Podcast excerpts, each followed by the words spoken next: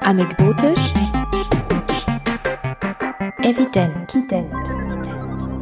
Hallo und herzlich willkommen zu einer neuen Folge Anekdotisch Evident. Und heute geht es um ein Thema, das ja zwiespältig ist, wie so viele unserer Themen, nämlich das Thema Lügen. Und dieses Thema hast du, Alexandra, ausgesucht und ich frage dich hiermit, warum? Also, mein Freund und ich, wir philosophieren eigentlich immer ganz gern. Und das Tolle ist, dass er in moralischen Fragen sehr radikal denkt. Er gibt also meistens den Kant und ich im Gegensatz dazu neige eher zu Pragmatismus. Ich bin nicht so der Prinzipienreiter und ich tendiere generell dazu, das Leben ein bisschen tänzerisch und spielerisch zu nehmen. Und ein Thema, über das wir uns immer wieder gerne streiten, ist das Verhältnis von Wahrheit und Lüge und auch die Frage, wie legitim es eigentlich ist, sich zu verstellen, zu täuschen oder Fakten zu manipulieren, um eine bestimmte Wirkung zu erzeugen. Mhm. Und obwohl ich wirklich ein wahrheitsliebender Mensch bin und froh bin über jede geplatzte Illusion, habe ich die Lüge immer verteidigt. Mhm. Warum? Einerseits, weil ich sie für eine Notwendigkeit des menschlichen Zusammenlebens halte weil irgendwie alles, was wir tagtäglich tun, sich auch mit dem Vokabular der Theaterwissenschaften ausdrücken lässt. Ja, es ist tatsächlich so, dass wir alle Rollen spielen, viele verschiedene Rollen in einem Theater vor der Bühne des Lebens. Und vor jedem Publikum müssen wir eine andere Person darstellen. Und natürlich müssen wir oft lügen, weil manche Rollen miteinander unvereinbar sind. Und wenn wir nicht lügen würden, würde das ganze System nicht funktionieren. Und eine Kultur oder eine Gesellschaft würde ohne Lügen nicht funktionieren. Auch deswegen, weil die Kultur selbst eine Lüge ist. Oder sagen wir etwas Erfundenes. Mhm. Und andererseits war die Lüge in meinem eigenen Leben oft ein Mittel, ein, ein Instrument zur Freiheit. Ich konnte mich viel autonomer durch die Welt bewegen, wenn ich gelogen habe. Also jetzt ein ganz banales Beispiel. Ich habe meinen Eltern erzählt, dass ich in der Kirche war und in Wirklichkeit habe ich in meinem Versteck am Fluss an Zigaretten rumgelötet. Also, also es war ein Mittel zur Freiheit. Es hat mir auch freies Denken ermöglicht und mir erlaubt, mich zu behaupten gegen Regeln, die ich nicht eingesehen habe. Und außerdem bin ich auch eine große Freundin von diesem Fake it till you make it, besonders wenn man in einer unterprivilegierten Position ist und erstmal einen Fuß in die Tür bekommen will in einem System, das es einem sonst oft schwer macht. Und was könnte man an all dem auszusetzen haben? Aber kommen wir wieder zurück zu dem Kant in meiner Küche. Also zur Erklärung vielleicht noch, Kant hatte nichts übrig für die Lüge und sein Argument ist ja immer, was, wenn es jeder machen würde? Ja. Und so hat auch mein Freund immer argumentiert wenn es ums Lügen ging. Und meine Antwort darauf war, na ja, aber das ist doch alles total realitätsfern. Es ist nie so, dass jeder es macht. Dazu kommt es ja nie. Dieses, wenn es jeder machen würde, ja, das fand ich total abgehoben. Und außerdem wissen wir ja, dass das Fehlverhalten von Einzelnen sogar zur Stabilität des Ganzen beiträgt.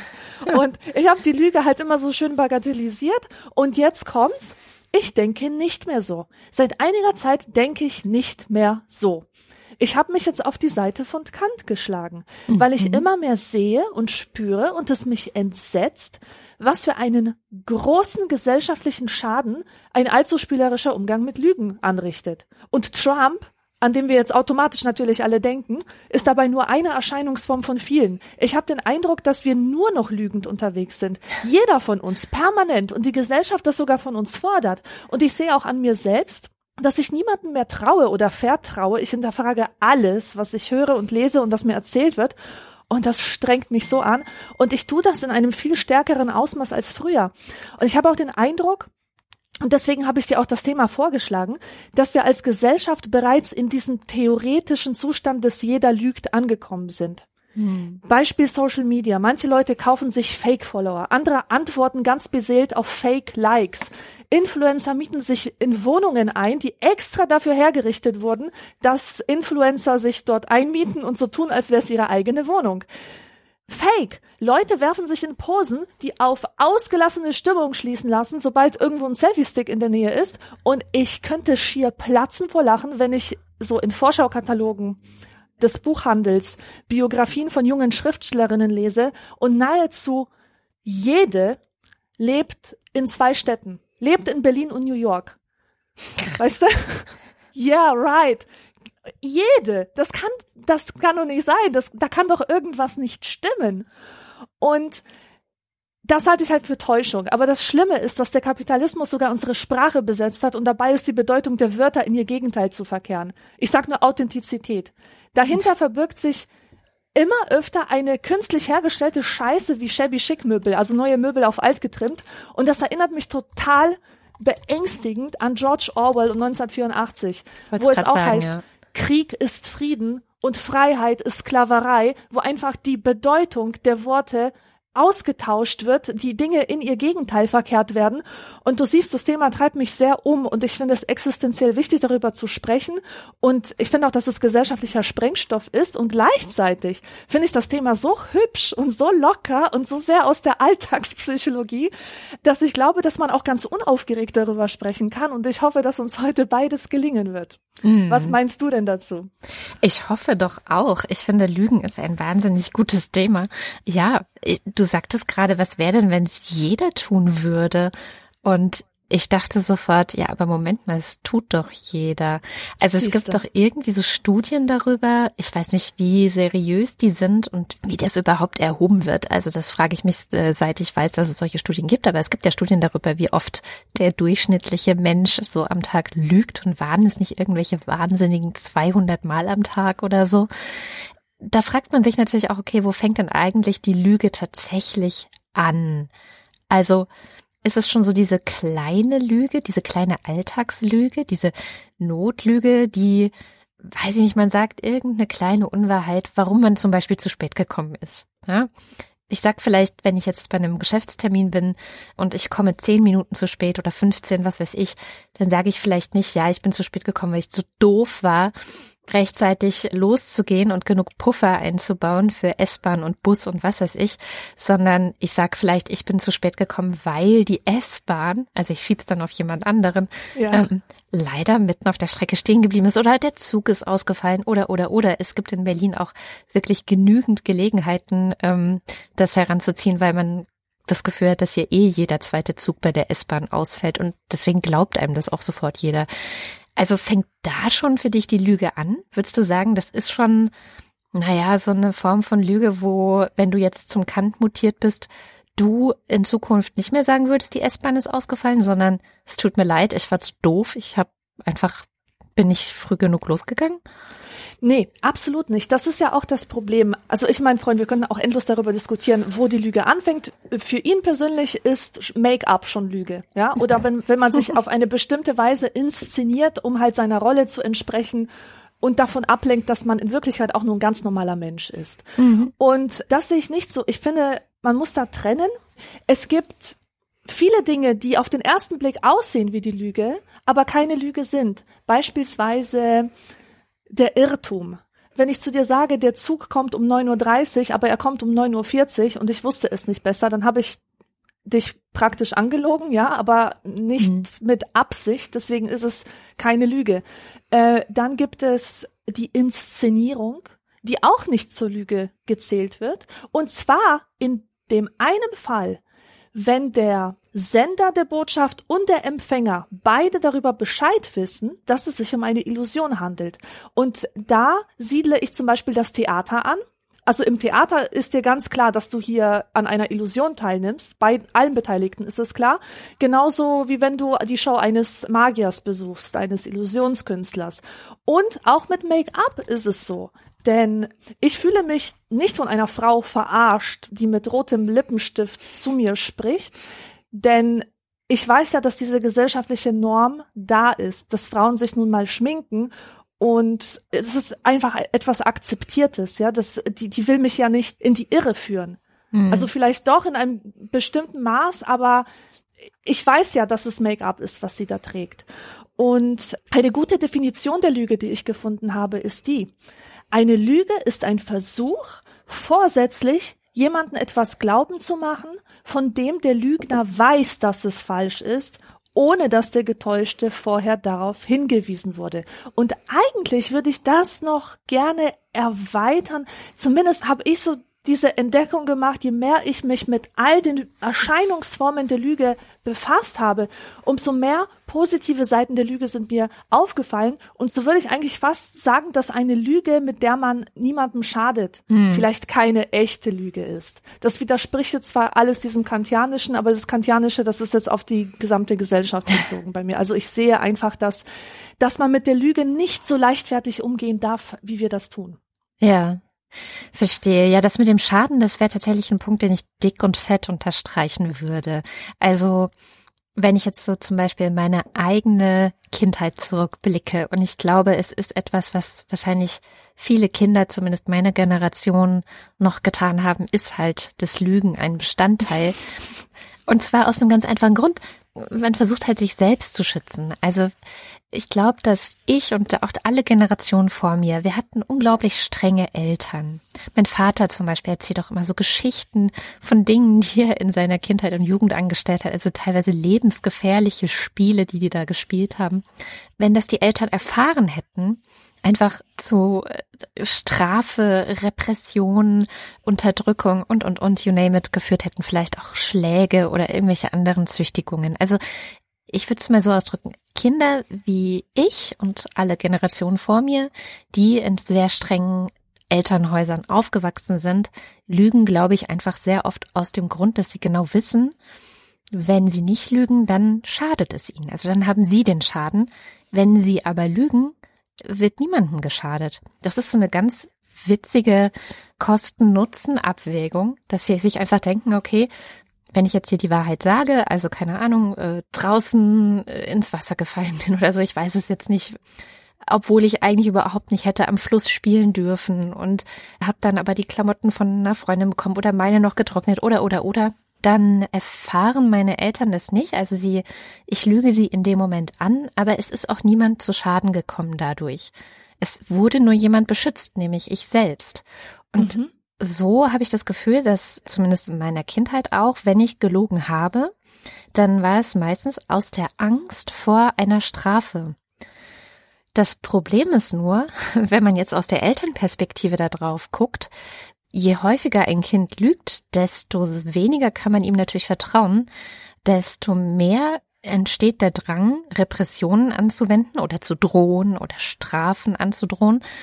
Und dann wiederum entsteht der Drang beim Kind, umso mehr zu verschleiern. Also es ist so ein Selbstverständlich, Teufelskreis, ja. der da irgendwie entsteht und der auch irgendwie nicht so ganz aufzulösen ist. Und das bezieht sich auch gar nicht nur auf meine Kindheit oder auf die Kindheit derjenigen, die in repressiveren Systemen oder in repressiveren Elternhäusern aufgewachsen sind, sondern man kann das auch ins Große denken, also auf die gesamte Gesellschaft, dass ist auch so eine Erfahrung, die ich dann wieder aus der DDR-Erfahrung mitgenommen habe. Was haben wir gelogen? Also mal ganz ehrlich, meine Eltern, mein Vater war ja Dissident. Also ist 1987 abgehauen. Und die Geschichte war die, dass meine Mutter und mein Vater natürlich abgesprochen haben, dass mein Vater abhaut. Also meiner Mutter war völlig klar, okay, der fährt jetzt zu meinem Großonkel in den Westen auf den Geburtstag, 80. Geburtstag war das, und er wird nicht wiederkommen. Ist sie dann aber hinterher vor den Behörden dazu ausgefragt worden, so, was ist da passiert, wussten sie Bescheid, dass ihr Mann vorhatte, wegzubleiben und so weiter und so fort, dann hat sie natürlich gelogen. Ja, natürlich hat sie gesagt, Nein, das war mir überhaupt nicht klar. Ich bin völlig überrascht davon. Mein Mann hat mich verlassen. Ich stehe jetzt hier alleine mit dem Kind. Was soll ich nur tun? Bitte haben Sie lieber Mitleid mit mir, anstatt mich zu verdammen. Und also in repressiven Regimen oder repressiven Haushalten finde ich, ist, findet man im Grunde geradezu eine, ja, eine Notwendigkeit zu lügen, und zwar aus reinem Selbstschutz und zur Selbstverteidigung. Und das findet Ganz man, genau. Das findet man auch bis heute. Also ich habe ein ganz interessantes Buch, äh, das heißt Stadt der Lügen, gelesen schon vor Jahren. Das ist ein Buch mit Geschichten, wahren Geschichten aus der Stadt Teheran, wo die Autorin hat mit Menschen gesprochen, die in Teheran leben und das äh, zusammengefasst zu solchen Kurzgeschichten natürlich anonymisiert, weil der Iran, wie wir alle wissen, ist ja auch ein unglaublich repressives Regime mit seiner Sittenpolizei, die dafür sorgt, dass alle sich an die Regeln halten und so weiter und so fort.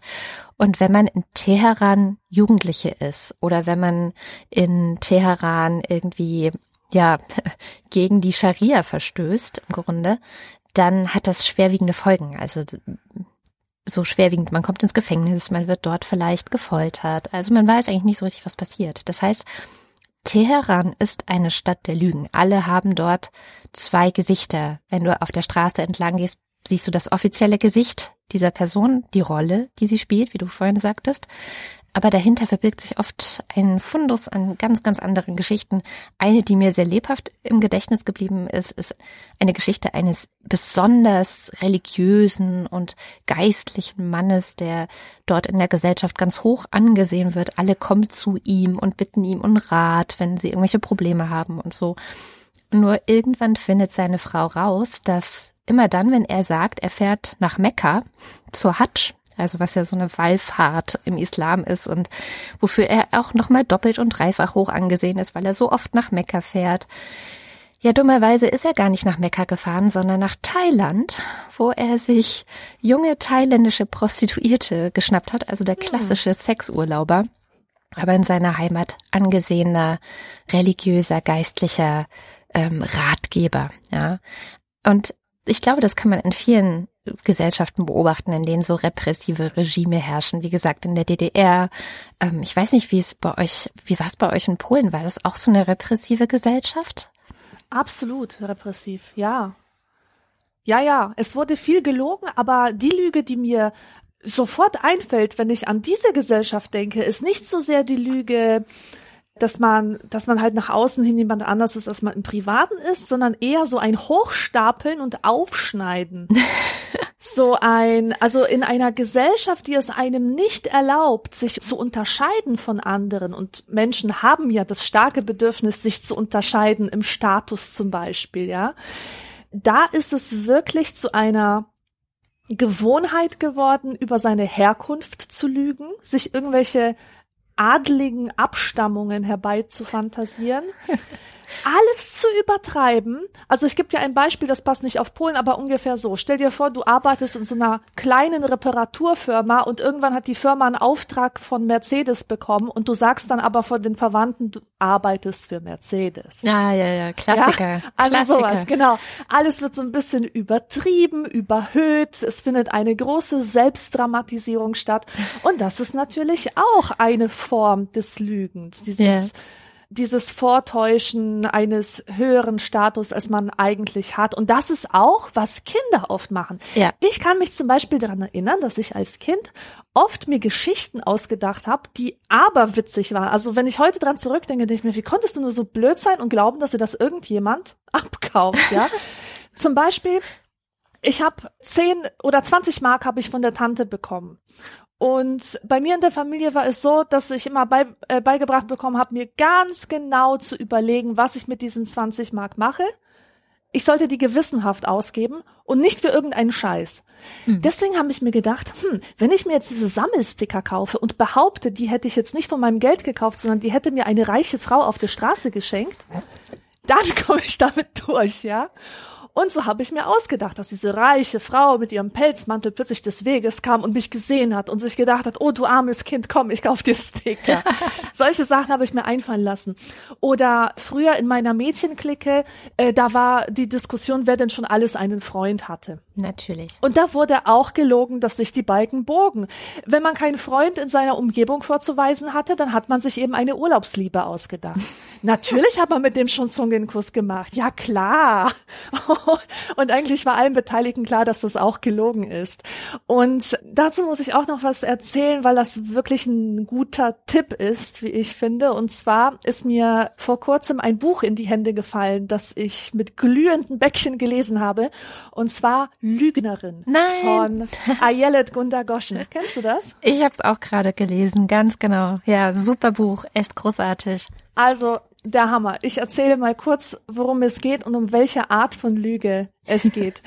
Diese Ayelet Gunda Goshen, die ist nicht nur Schriftstellerin aus Israel übrigens, sondern auch Psychologin und Psychotherapeutin und ich finde, sie hat ein großes Talent dafür, menschliche Themen, psychologische Themen auf eine Weise zu beschreiben, dass man sich immer getroffen fühlt und, und gezwungen darüber nachzudenken, wie hätte ich gehandelt? Mhm. Äh, was, was wäre meine Antwort auf den Konflikt, der sich da entfaltet?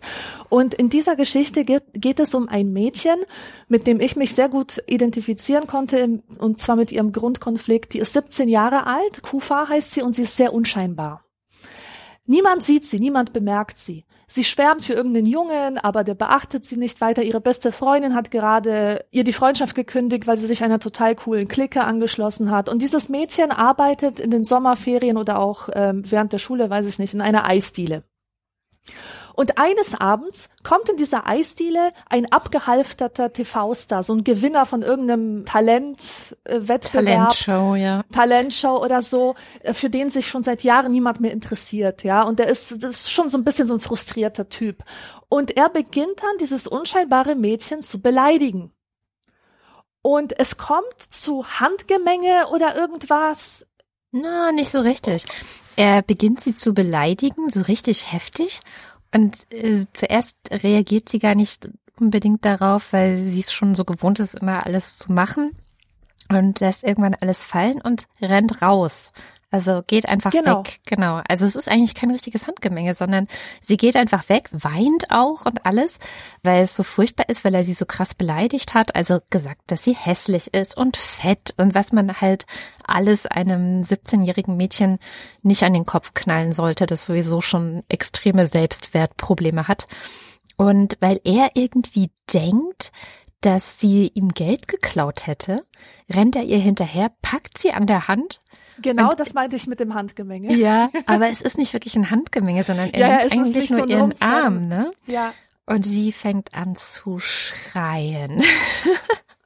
Also wirklich so zu schreien, dass irgendwie die gesamte Nachbarschaft, alle, die irgendwie in der Nähe sind, das mitbekommen und denken, weil sie die, nur die Situation sehen, der Mann will gerade das Mädchen vergewaltigen. Und dann kommt die Polizei und es kommt irgendwie die Feuerwehr, es kommt irgendwie die Kamera, an. die Kameras sind sofort zur Stelle vom ja. Fernsehen, von den News. Und, und ja, du.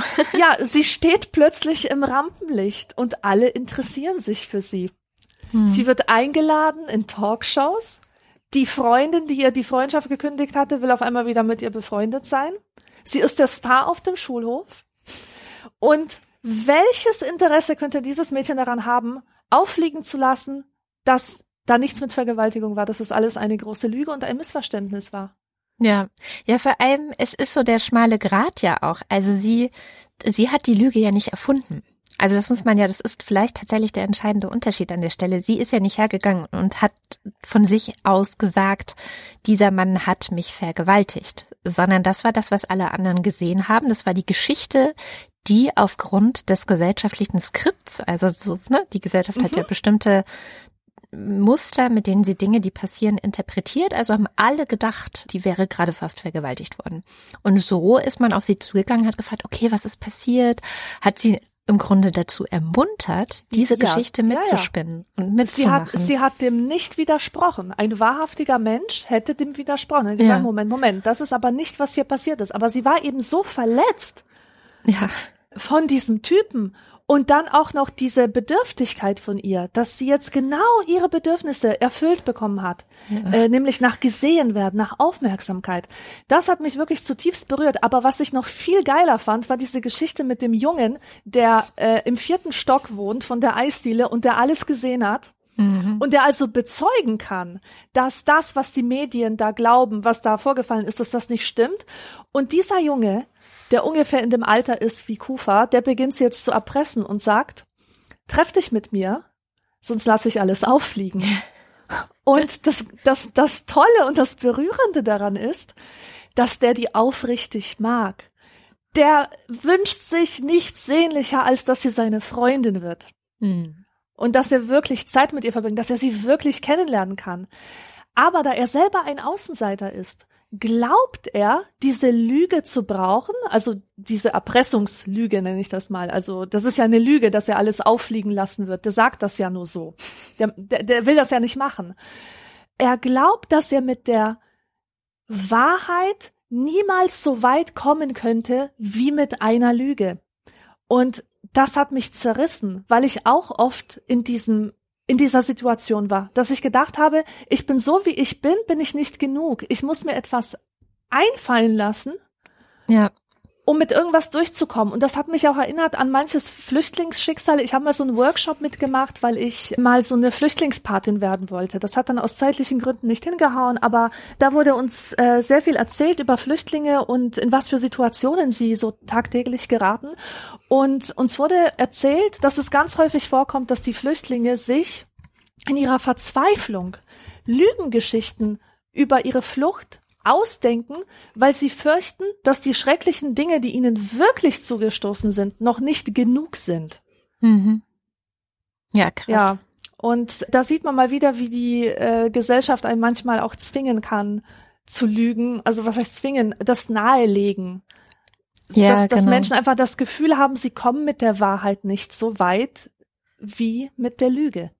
Oder Übertreibung könnte man in dem Fall ja vielleicht naja, obwohl, ist schon eher eine Lüge, hast schon recht. Ja.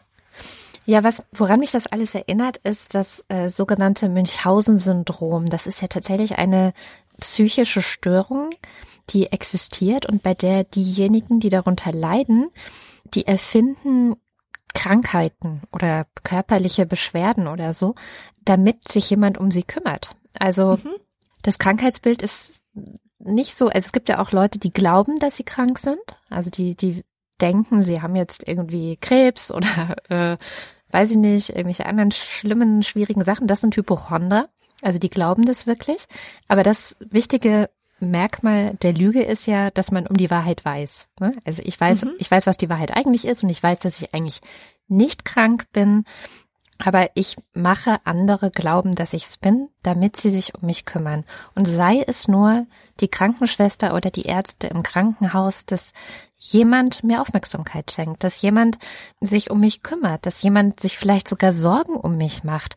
Es gibt da auch den äh, Begriff des äh, Krankheitsgewinns, also dass Leute die irgendwie eine bestimmte schwere Krankheit haben, auf einmal erfahren, dass sie von anderen beachtet werden, dass sie, mhm. dass Menschen sich Gedanken darüber machen, wie es ihnen geht, dass Menschen plötzlich anrufen, die schon seit einem halben Jahr nicht mehr angerufen haben und so weiter. Und genau dieser Krankheitsgewinn führt dann bei diesen Münchhausen-Syndrom Menschen dazu, dass sie ja diese Lüge einfach spinnen und äh, dadurch etwas bekommen, was sie auf dem ehrlichen Weg nicht bekommen, was sie aber brauchen. Also ich meine, jeder Mensch braucht Zuwendung, jeder Mensch braucht Aufmerksamkeit, dass sich jemand um ihn kümmert, um ihn sorgt und so weiter.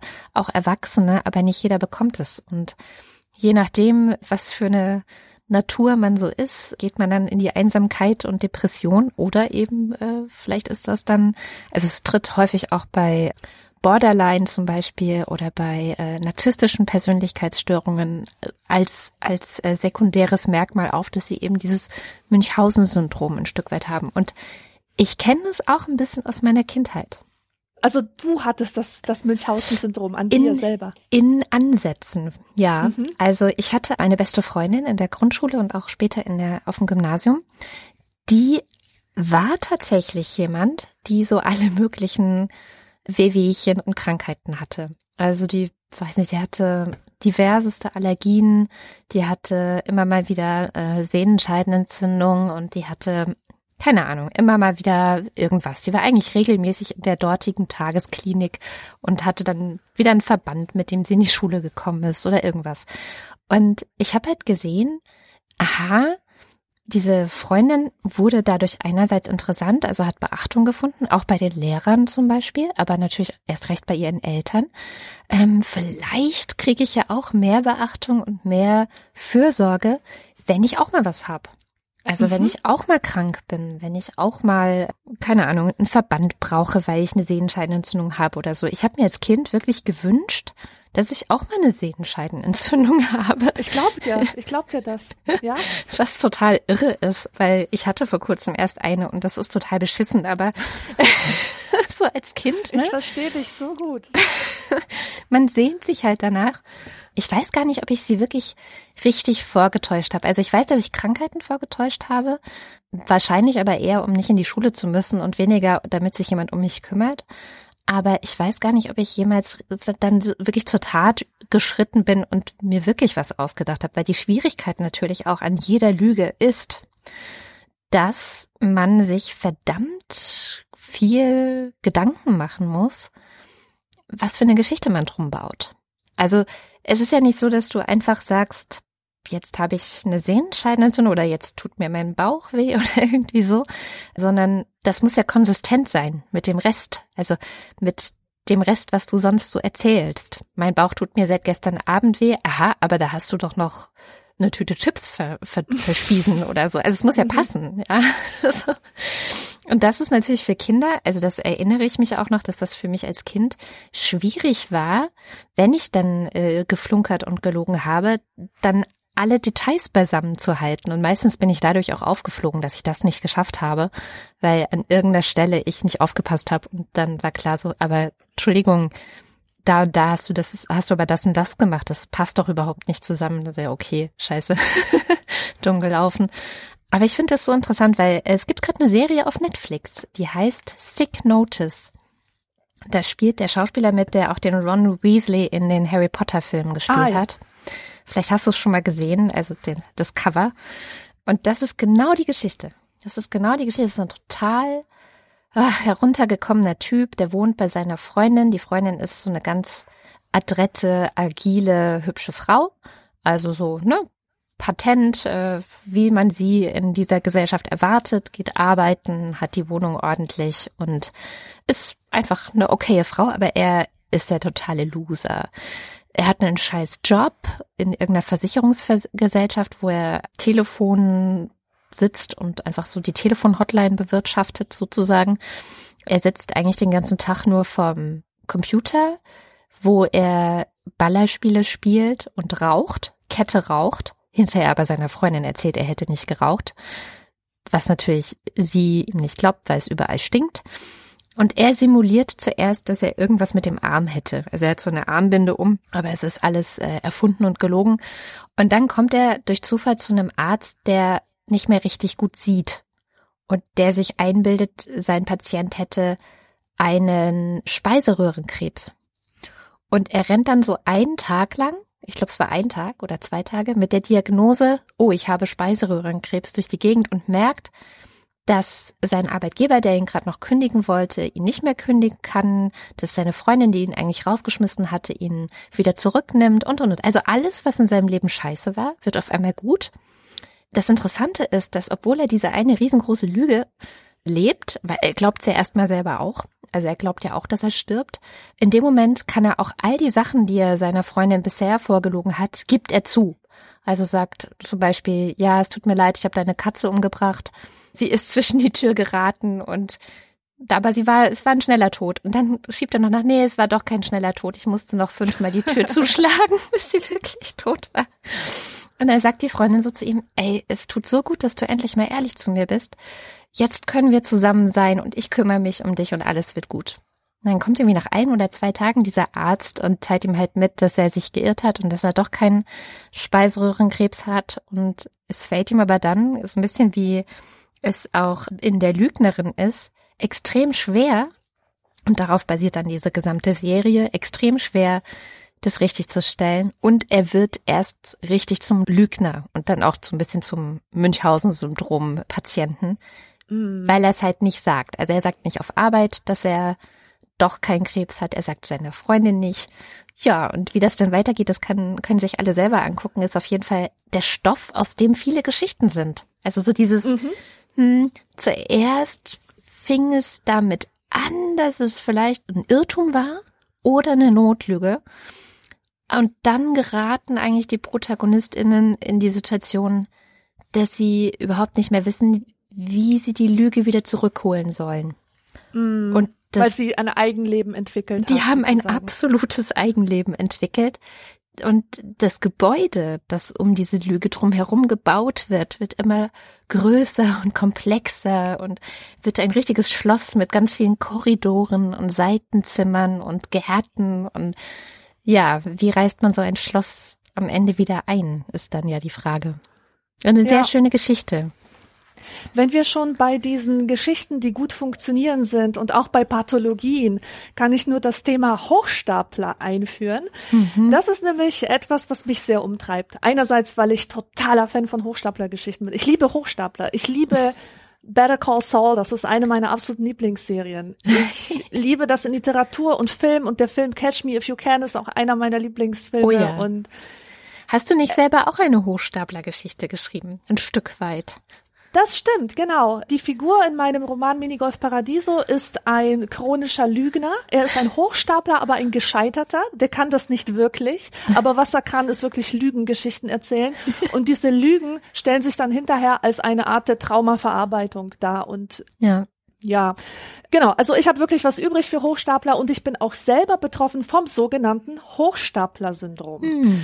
Und das Hochstapler-Syndrom, dem stehe ich extrem kritisch gegenüber mittlerweile. Am Anfang, als ich zum ersten Mal davon gehört habe, war ich total begeistert, dass endlich mich jemand versteht. Was ist das Hochstapler-Syndrom?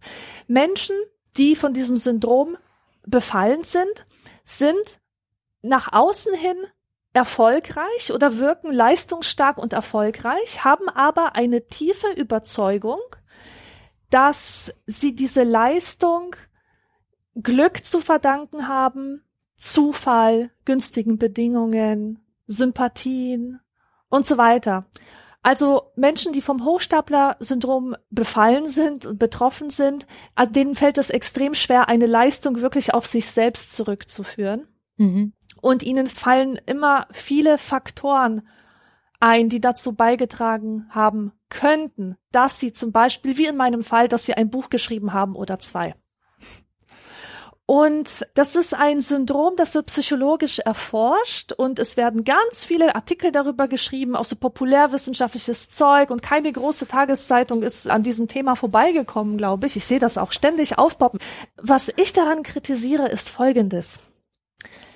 Irgendwie habe ich das Gefühl, dass hier Menschen pathologisiert werden, die nur die Lügen der Gesellschaft entlarven. Mhm. Meiner Meinung nach ist es nämlich so, dass tatsächlich niemand sich seine Leistung selbst zu verdanken hat und niemand kommt ohne Glück, ohne Zufall, ohne das Wohlwollen anderer Leute aus. Aber es wird so getan, als wäre dieser höchst unwahrscheinliche Fall der Normalfall. Ja. Weißt du, was ich meine? Absolut. Ja. Die eigentlichen Hochstapler sind diejenigen, die so tun, als wäre das alles ihre Leistung, als wäre das alles auf ihre Brillanz zurückzuführen. Und ja. die unterschlagen die Informationen, dass sie eben Hilfe hatten, dass sie gute Kontakte haben, dass sie ganz viel Zuwendung bekommen haben von einer Person, die an ihrer Leistung halt maßgeblich beteiligt war. Und, und, und. Auch so günstige Umstände wie gesellschaftliche Trends, natürlich beeinflusst das den Erfolg. Klar von bestimmten Sachen. Und die Leute mit dem Hochstapler-Syndrom, das sind eigentlich die einzigen, die ehrlichen, die sich trauen, wenigstens vor sich selbst zuzugeben, dass es so ist. Und die stellen natürlich die ganze Gesellschaft in Frage. Und in diesem Sinne haben sie etwas mit dem echten Hochstapler gemein, nämlich, dass sie die Gesellschaft entlarven. Mhm. Das tun ja diese echten Hochstapler tatsächlich, indem sie beweisen, dass man nur mit ein bisschen Schein überall mitmachen kann. Zum Beispiel dieser Gerd Postel, Postbote mit Hauptschulabschluss, der tatsächlich mehrere Jahre als Direktor in einer Psychiatrie gearbeitet hat. Unglaublich. Weil er einfach sich die Codes der Leute abgeschaut hat, ja. Das sagt sehr viel über unsere Gesellschaft. Er entlarvt uns als Leute, die total besessen sind vom Schein und die nichts anderes interessiert. Ja, deswegen das zwiegespaltene Verhältnis. Aber das Ding ist ja, dass so Leute mit Hochstapler-Syndrom oft denken, ich werde auffliegen. Das ist ja, glaube ich, so der Trick, ne? Also, dass sie denken, irgendjemand wird entdecken, dass ich das gar nicht, dass ich gar nicht so toll bin. irgendwann ja, ja, wird das jemand das merken. Das Mhm. habe ich ja auch. Das habe ich ja auch. Und deswegen bereiten sich diese Leute, also auch ich, immer sehr gründlich auf alles vor. Ja. Ich, also ich sitze hier zum Beispiel mit so zwei Blättern, die vollgeschrieben sind mit meinen Notizen. Mhm. Und ich bilde mir ein, wenn ich wirklich schlau wäre, bräuchte ich das nicht. Dann könnte ich einfach so drauf loslabern, ohne hier ständig zu gucken, welche Themen wir schon abgehackt haben und welche nicht. Aber so ist es nicht. Du hast wahrscheinlich auch dir Notizen gemacht. Klar, ich habe ja mein Notizdings geöffnet im Fenster und vor mir liegen die Bücher, die ich gelesen habe, bevor Ja. ich mit dir diese Sendung mache. Ja, natürlich. Aber viele Leute würden jetzt sagen, ja, nee, ich spreche doch frei, ich spreche hier frei über alles. Das ist doch, äh, hab das alles über, im Kopf. über Lügen kann ich viel erzählen. Ja, ja. ja. Dann bin ich ja Experte. Ja, und das, das ist wieder das Problem, ja? Natürlich habe ich Angst, ertappt zu werden von Leuten, die glauben, dass jemand einfach so aus dem Nichts sich irgendwas herbeizaubert oder herbeizaubern müsste. Von Leuten, die glauben, dass es nicht vollkommen normal ist, dass hinter einer guten Leistung die entsprechende Vorbereitung steckt. Ja, das stimmt. Es, wo du vorhin schon Donald Trump angesprochen hast, habe ich mich gerade gefragt, ob Donald Trump sich sowas jemals fragen würde. Also, ne, so dieses, dieses vorbereitet sein und bevor man irgendeinen Scheiß erzählt im Podcast, den man wahrscheinlich in 10, 20 Jahren noch hören kann, lieber nochmal nachgucken, ob es stimmt, was man da so sagt und so. Würde er das tun? Nein. Also, das ist, glaube ich, so das, die größte Diskrepanz. Nur streifen wir da, glaube ich, langsam an einem Feld vorbei, das der Harry G. Frankfurt als Bullshit mal bezeichnet hat. Jawohl. Es gibt so ein ähm, Buch von, von ihm, der heißt On Bullshit. Und da hat er mal versucht, etwas zu differenzieren. Also er sagt, dieses, was er Bullshit nennt, ist eigentlich gar nicht gelogen. Also eine Lüge, sagt er, und ist ja auch so, eine Lüge kümmert sich sehr viel um die Wahrheit. Also wer lügt, der weiß, was eigentlich die Wahrheit ist. Der weiß die Hintergründe, die Zusammenhänge. Der, der kennt die Wahrheit ziemlich gut, denn der richtige Lügner, der muss sich ja auch darum kümmern, dass die Lüge passt, also dass die Geschichte einfach passt, dass, äh, wie ich vorhin meinte, was mich als Kind immer überfordert hat, dann, äh, dass nicht irgendein Aspekt dann dazu führt, dass man auffliegt als Lügner, sondern ja, man muss sich schon ganz schön viel Mühe geben für so eine richtig gute Lüge. Ne? Also jetzt nicht diese kleinen, ne? die S-Bahn kam zu spät oder der Zug ist ausgefallen. Das meint er jetzt natürlich nicht, sondern schon eher so die großen, die politischen Lügen zum Beispiel oder die, die historischen und die gesellschaftlichen Lügen, die es gibt. Und da finde ich, beschreibt er sehr gut, was eigentlich so jemand wie Donald Trump die ganze Zeit macht, nämlich im Gegensatz zum Lügner sich überhaupt nicht um die Wahrheit kümmern. Die Wahrheit ist dem Mann scheißegal. Es ist ihm Ja. scheißegal, wie die Realität ist. Es ist ihm scheißegal, wie Statistiken sind, wie Handel wirklich funktioniert, wie Außenpolitik funktioniert. Es interessiert Donald Trump einen Scheiß. Und äh, dadurch ist er tatsächlich, glaube ich, viel näher an dem dran, was ähm, Harry G. Frankfurt als Bullshit definiert. Dass man sich darum überhaupt nicht mehr kümmert, sondern dass man einfach irgendwelche Geschichten in die Welt setzt, die dazu dienen, dass man einen eigenen Vorteil davon hat, ohne sich aber wirklich darum zu kümmern, ob einem tagtäglich wie bei Donald Trump, also jetzt gerade erst wieder so ein CNN-Reporter, der nachgewiesen hat, äh, wie oft Donald Trump jeden Tag lügt. Und also man kann ihm wirklich jeden Tag mehrere Lügen nachweisen, also öffentliche Lügen sind ihm jeden Tag mehrere nachweisbar. In seiner gesamten Amtszeit haben sich irgendwie schon tausende Lügen angesammelt, die öffentlich belegbar sind. Aber es macht nichts. Es macht ihm nichts. Er hört nicht auf damit. Er kümmert sich auch nicht darum, dass ihm quasi von, von Journalisten und Reportern die ganze Zeit, also mit Fact-Checking vorgehalten werden kann. Guck mal hier, da hast du schon wieder gelogen und da auch. Und da übrigens auch. Das ist egal. Sondern er macht einfach sein Ding weiter und er lebt in einer Gesellschaft, in der genug Menschen bereit sind, diesem Bullshit auf den Leim zu gehen. Und das ist, glaube ich, das, was du vorhin auch meintest, ne? Das macht einen ja wahnsinnig. Also wenn man da so zuschaut, ich habe das Buch auch gelesen über ihn, dieses, wie, wie heißt der Autor nochmal? Jetzt habe ich den Namen vergessen. Also Ah, du meinst dieses Fire and ähm, nicht Fire and Fury, sondern das, was jetzt kürzlich erschienen ist, das Woodward Book. Äh, Buch.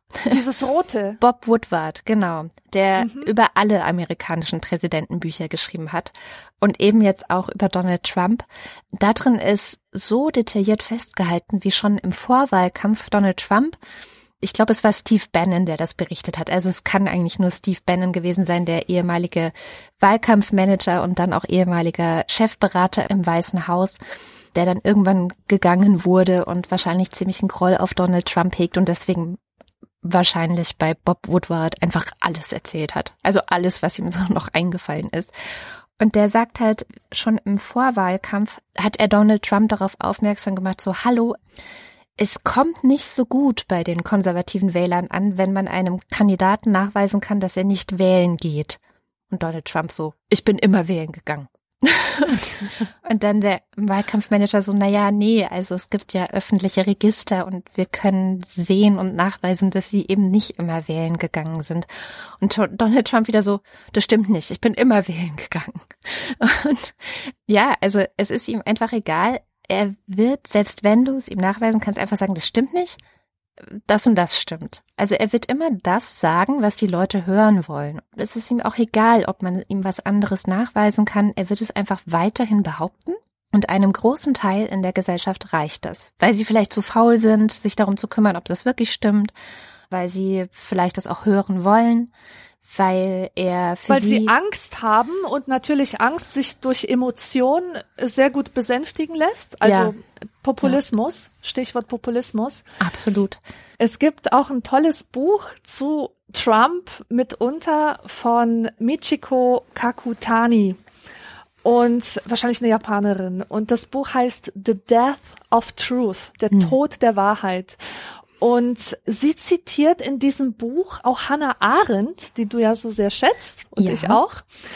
Und Hannah Arendt hat gesagt in ihren Schriften zum Totalitarismus, dass der ideale Untertan für ein totalitäres Regime gar nicht der überzeugte Nazi ist oder der überzeugte Kommunist, sondern Leute, für die die Unterscheidung zwischen Fakt und Fiktion, zwischen wahr und falsch überhaupt keine Rolle mehr spielt. Ja, oder nicht und, möglich ist, ne? Also das ist ja genau der Punkt, ist ein, ein guter Faschist oder ein, ein guter totalitärer Herrscher ist der, der es schafft, Wahrheit und Lüge so sehr voneinander zu entkoppeln, also so ununterscheidbar voneinander zu machen, dass die Bevölkerung nicht mehr sicher sein kann, was denn nun wirklich stimmt. Genau. Ja. Und dann ist man einfach so erschöpft und so überfordert, ja. dass man einfach alles frisst, was einem serviert wird. Und was diese Frau Kakutani noch macht, ist, und da würde ich gerne wissen, wie du dazu stehst, denn ich habe irgendwie noch ein bisschen ein Problem mit, mit, mit ihrer Argumentation. Sie sagt, dass Trump eigentlich das Ergebnis einer jahrzehntelangen Entwicklung ist, die irgendwann in den 60er Jahren begonnen hat, als äh, im akademischen Milieu dieser Relativismus aufkam, wo die ersten Leute begannen, zu merken, wie verzerrt die Wahrheit ist. Also zum Beispiel verzerrt durch die westliche Brille, von, von, von Privilegien geformt, die, die die jeweiligen Forscher hatten, äh, vom männlichen Denken dominiert und so weiter. Das heißt, da kam zum ersten Mal diese Idee auf, hm, wir haben ja gar keine Universalgeschichte. Es gibt keine universellen Wahrheiten mehr, weil alles irgendwie von der Kultur und von irgendwelchen Kräften geformt wird und alles, worauf man blickt, hängt letztlich vom persönlichen Standpunkt ab. Und sie diagnostiziert auch, dass sich alles immer mehr zu, zu Subjektivität hin verändert hat. Also zum ja. Beispiel macht sie das fest daran, dass noch nie so viele Memoiren geschrieben wurden wie heute. Die Leute haben das Bedürfnis, persönliches Bekenntnis abzulegen. Jeder hat so seine eigene Sicht, die respektiert werden muss. Und die Leute machen nur noch Selfies und Stories über sich selbst und schreiben über sich selbst. Und auch, also das schlägt sich eben auch im Roman wieder, wo früher äh, Autoren noch versucht haben, ein Gesellschafts Panorama zu entwerfen, die Gesellschaft in all ihrer Komplexität darzustellen, wird jetzt sozusagen auf das Individuum fokussiert und objektive Wahrheit gerät halt immer mehr aus dem Blickwinkel, wird immer unbeliebter und darin sieht sie halt eine kontinuierliche Entwicklung bis hin zu Trump. Ja. Und ich kann sie verstehen, wenn sie zum Beispiel sagt, allein schon dieser revolutionäre Gedanke bei The Matrix, ja, du nimmst die rote Pille, das steht halt für die Wahrheit. Und äh, wenn du die blaue nimmst, das ist die Illusion. Und die Rechten machen sich diesen Matrix-Gedanken zu nutzen und sagen, die rote Pille, das ist dieser linke Mainstream und die blaue Pille, also die, die rote Pille sind wir, so, so wir, rum, ja. uns, unsere Überzeugung, das ist die rote Pille und die blaue Pille, das sind die anderen. Das ist wieder diese Bedeutungsumkehrung, ja. Und ich kann diese Argumentation sehr, ich kann dir sehr gut folgen und so, aber ich weiß nicht, ob sie da nicht ein Schritt zu weit geht. Ein Schritt zu weit geht, genau.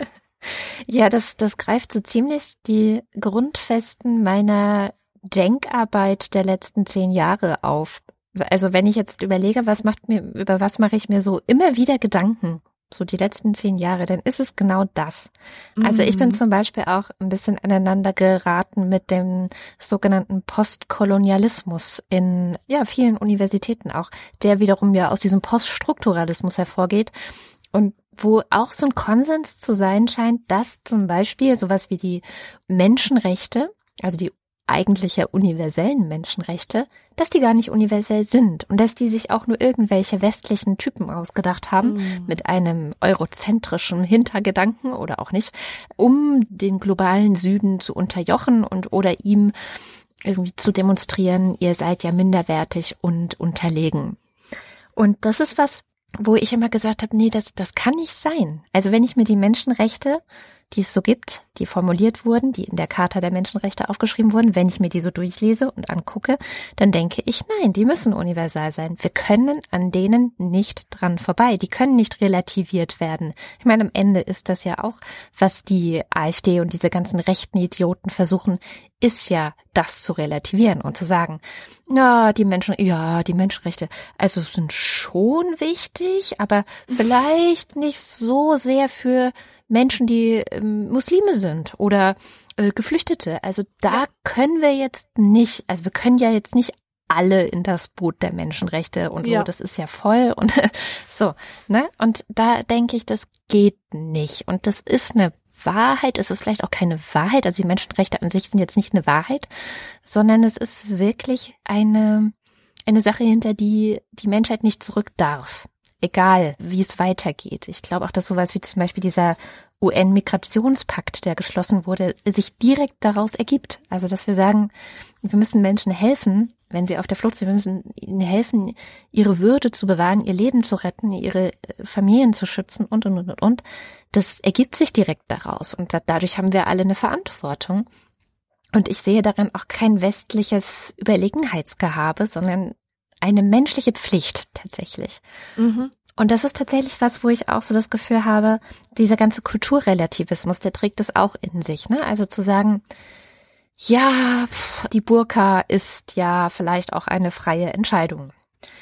Nein, so, ähm, nein, die Burka ist sicherlich keine freie Entscheidung, weil keine Frau auf dieser Welt trägt die Burka freiwillig, sondern sie trägt sie, weil sie sich vor Gewalt äh, sei es eine gesellschaftliche Gewalt oder die Gewalt der Männer in der Gesellschaft oder was auch immer. Sie fürchtet sich vor einer Gewalt und deswegen trägt sie diese Burka.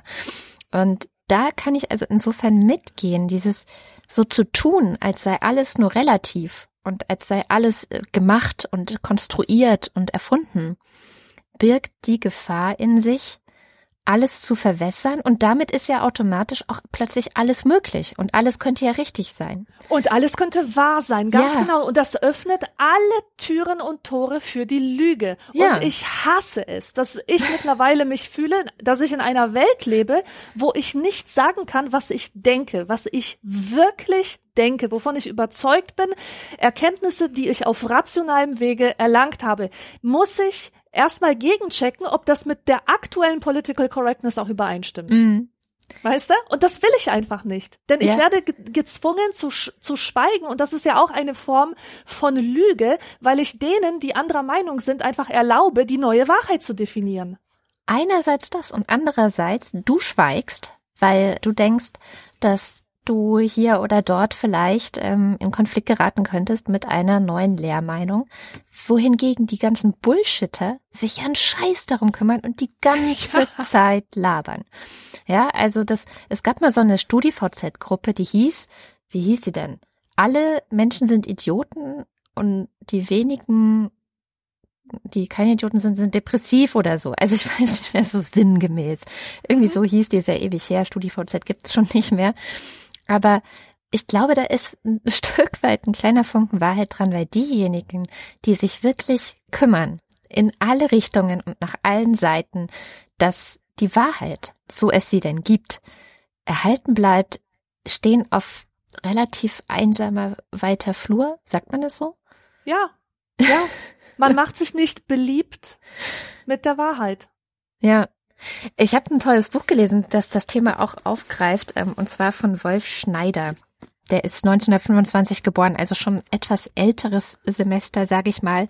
Und der ist ein klassischer Journalist. Und ich finde. Ist Journalistenpapst, gell? Also ja. bei dem gehen alle in Lehre und ich habe auch seine Bücher gelesen. Ja, genau. Der war auch ewig lange irgendwie der, der Chef der Hamburger Journalistenschule. Und wenn jemand über Journalismus schreibt, dann, dann er wahrscheinlich. Also wenn jemand über Journalismus schreiben kann. Und der hat sich sehr, sehr kritisch in einem Buch, und das heißt Die Wahrheit über die Lüge, ähm, sehr kritisch in diesem Buch damit befasst, wie heutzutage auch mehr und mehr der Beruf des Journalisten, der ja eigentlich per Definition dazu da ist, die Wahrheit zu erzählen. Also aufzudecken, was hinter Dingen steckt, aufzudecken, wenn jemand lügt, dass mehr und mehr Journalisten dieses Handwerk verlernen oder mhm. nicht mehr immer anwenden, sagen wir es mal so. Also er hat so ein paar Beispiele in seinem Buch. Ich lese mal eins vor.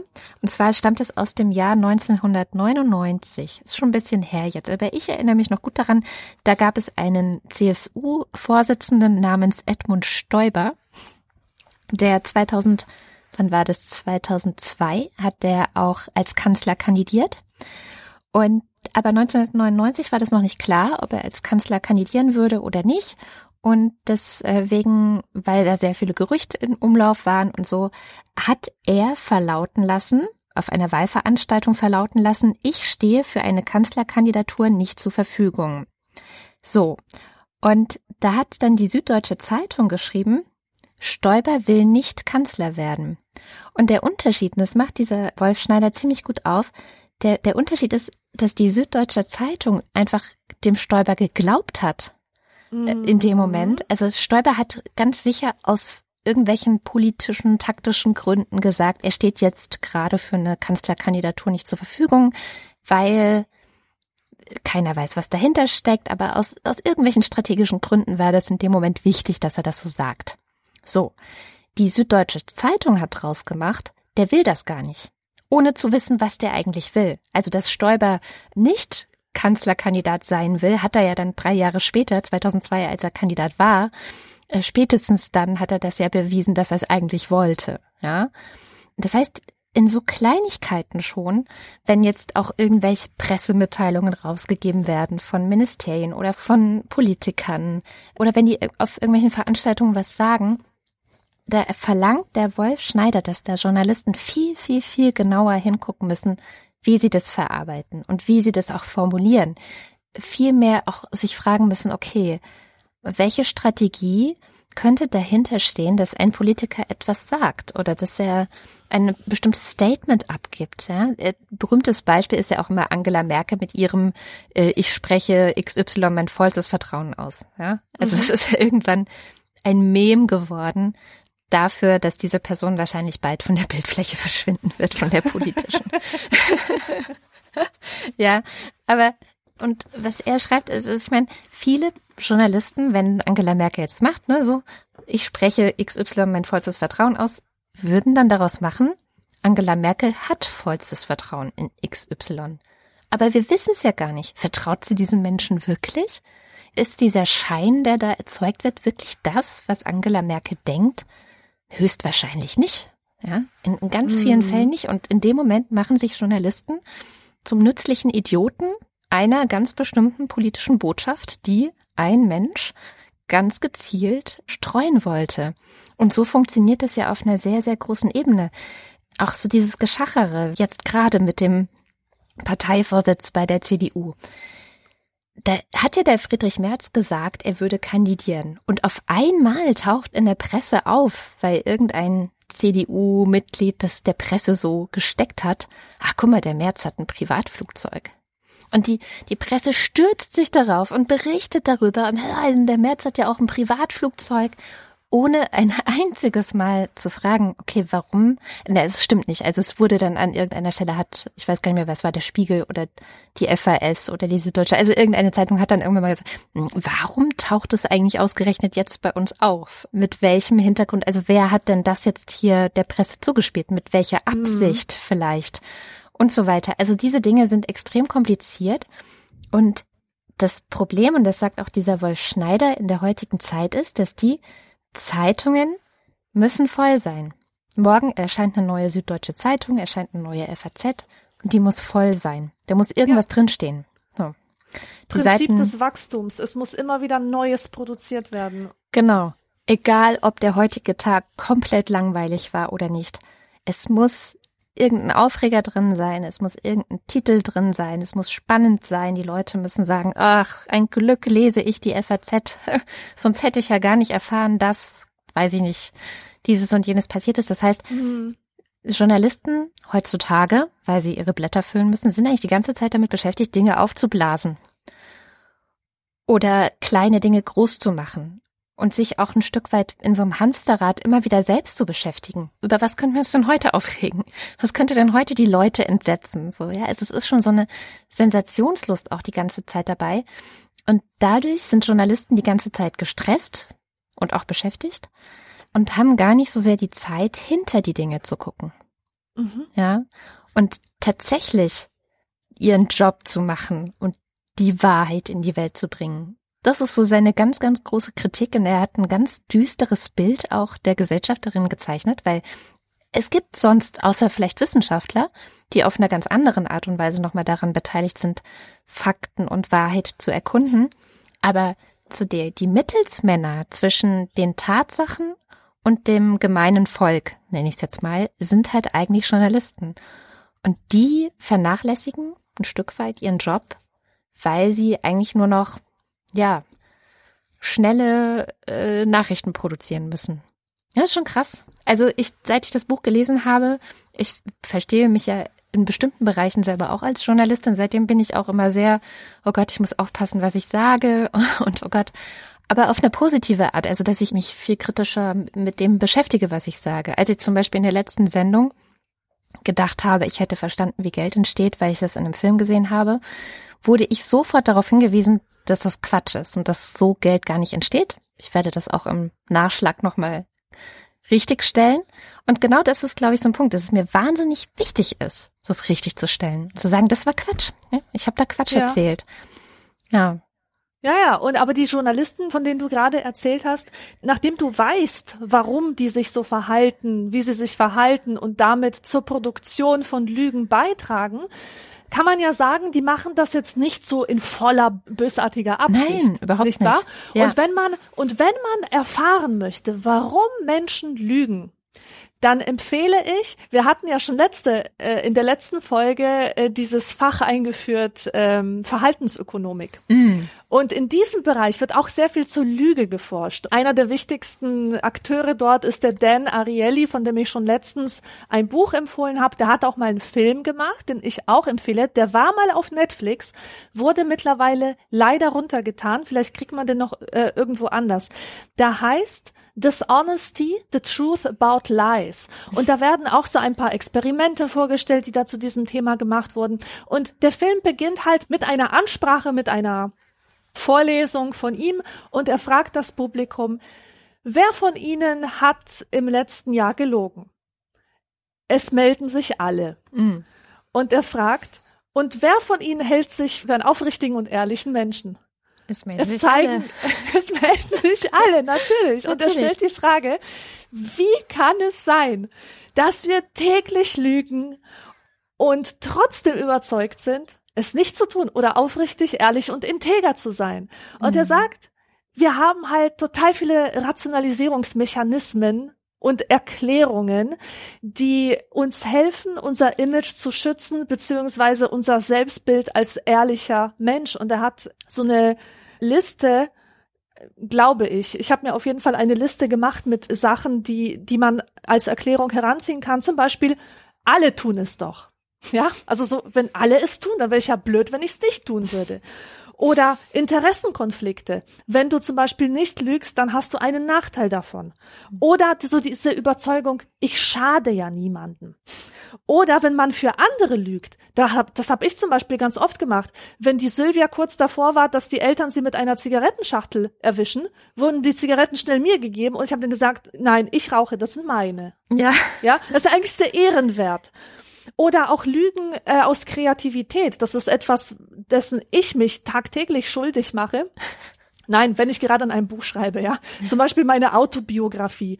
Da ist total viel erstunken und erlogen, beziehungsweise wurden Details dazu erfunden, Menschen umgeswitcht. Also jemand, der in Wirklichkeit ein Mädchen war, war in der Geschichte ein Junge und so weiter. Also sehr viele kreative Freiheiten habe ich mir dann gelassen und nenne es trotzdem eine Autobiografie.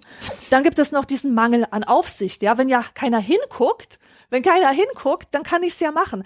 Oh, das war ein Experiment, das muss ich noch kurz erzählen, weil ich das unglaublich witzig fand. Die haben an der Uni so ein Schredder-Experiment gemacht. Die haben ein paar Studenten eingeladen und die sollten so eine Aufgabe lösen, wo man Zahlen zusammenrechnen musste, die dann eins ergeben oder zehn oder so.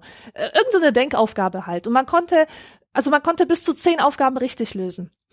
Die sollten dann diese Aufgaben lösen in einer vorgegebenen Zeit. Die hatten fünf Minuten Zeit, sagen wir mal. Und dann mussten sie nach vorne gehen, zur Aufsicht sozusagen. Sie legten das Blatt in einen Papierschredder und sagten dann dem Experimentleiter, wie viele Aufgaben von zehn sie richtig gelöst haben.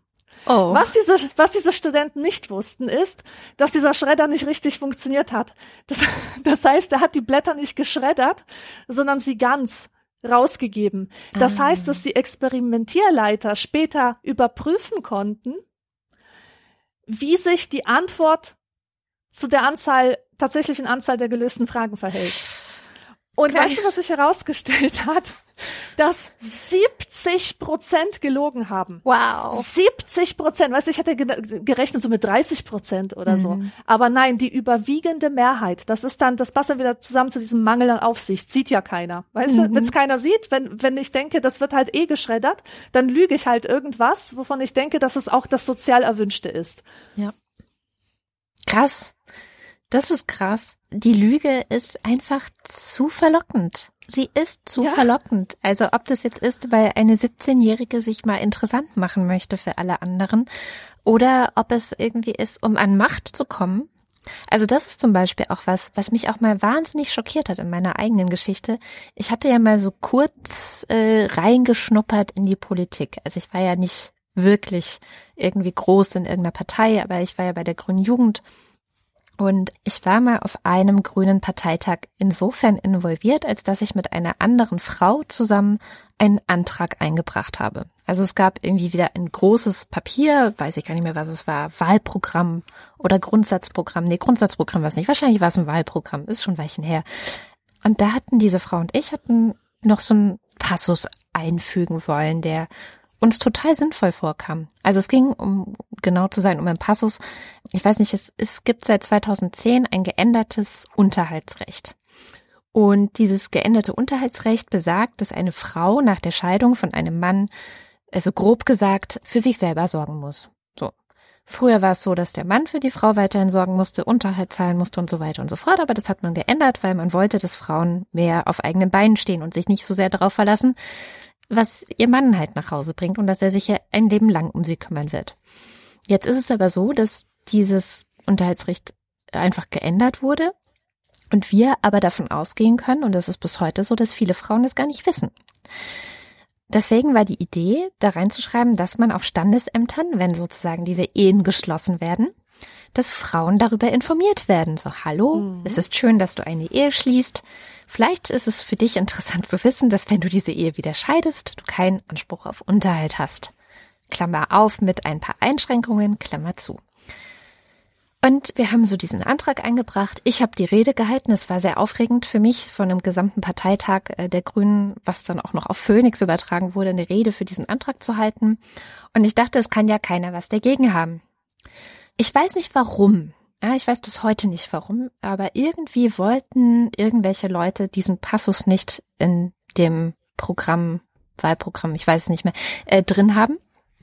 Und dann kam eine Politikerin, eine gestandene Politikerin, hat die Gegenrede gehalten. Das funktioniert immer so, also man redet, es gibt eine Pro-Rede für den Antrag, die habe ich gehalten, und dann gibt es eine Gegenrede und dann wird abgestimmt. Das heißt, nach der Gegenrede kommt normalerweise nicht nochmal eine Gelegenheit, Dinge klarzustellen.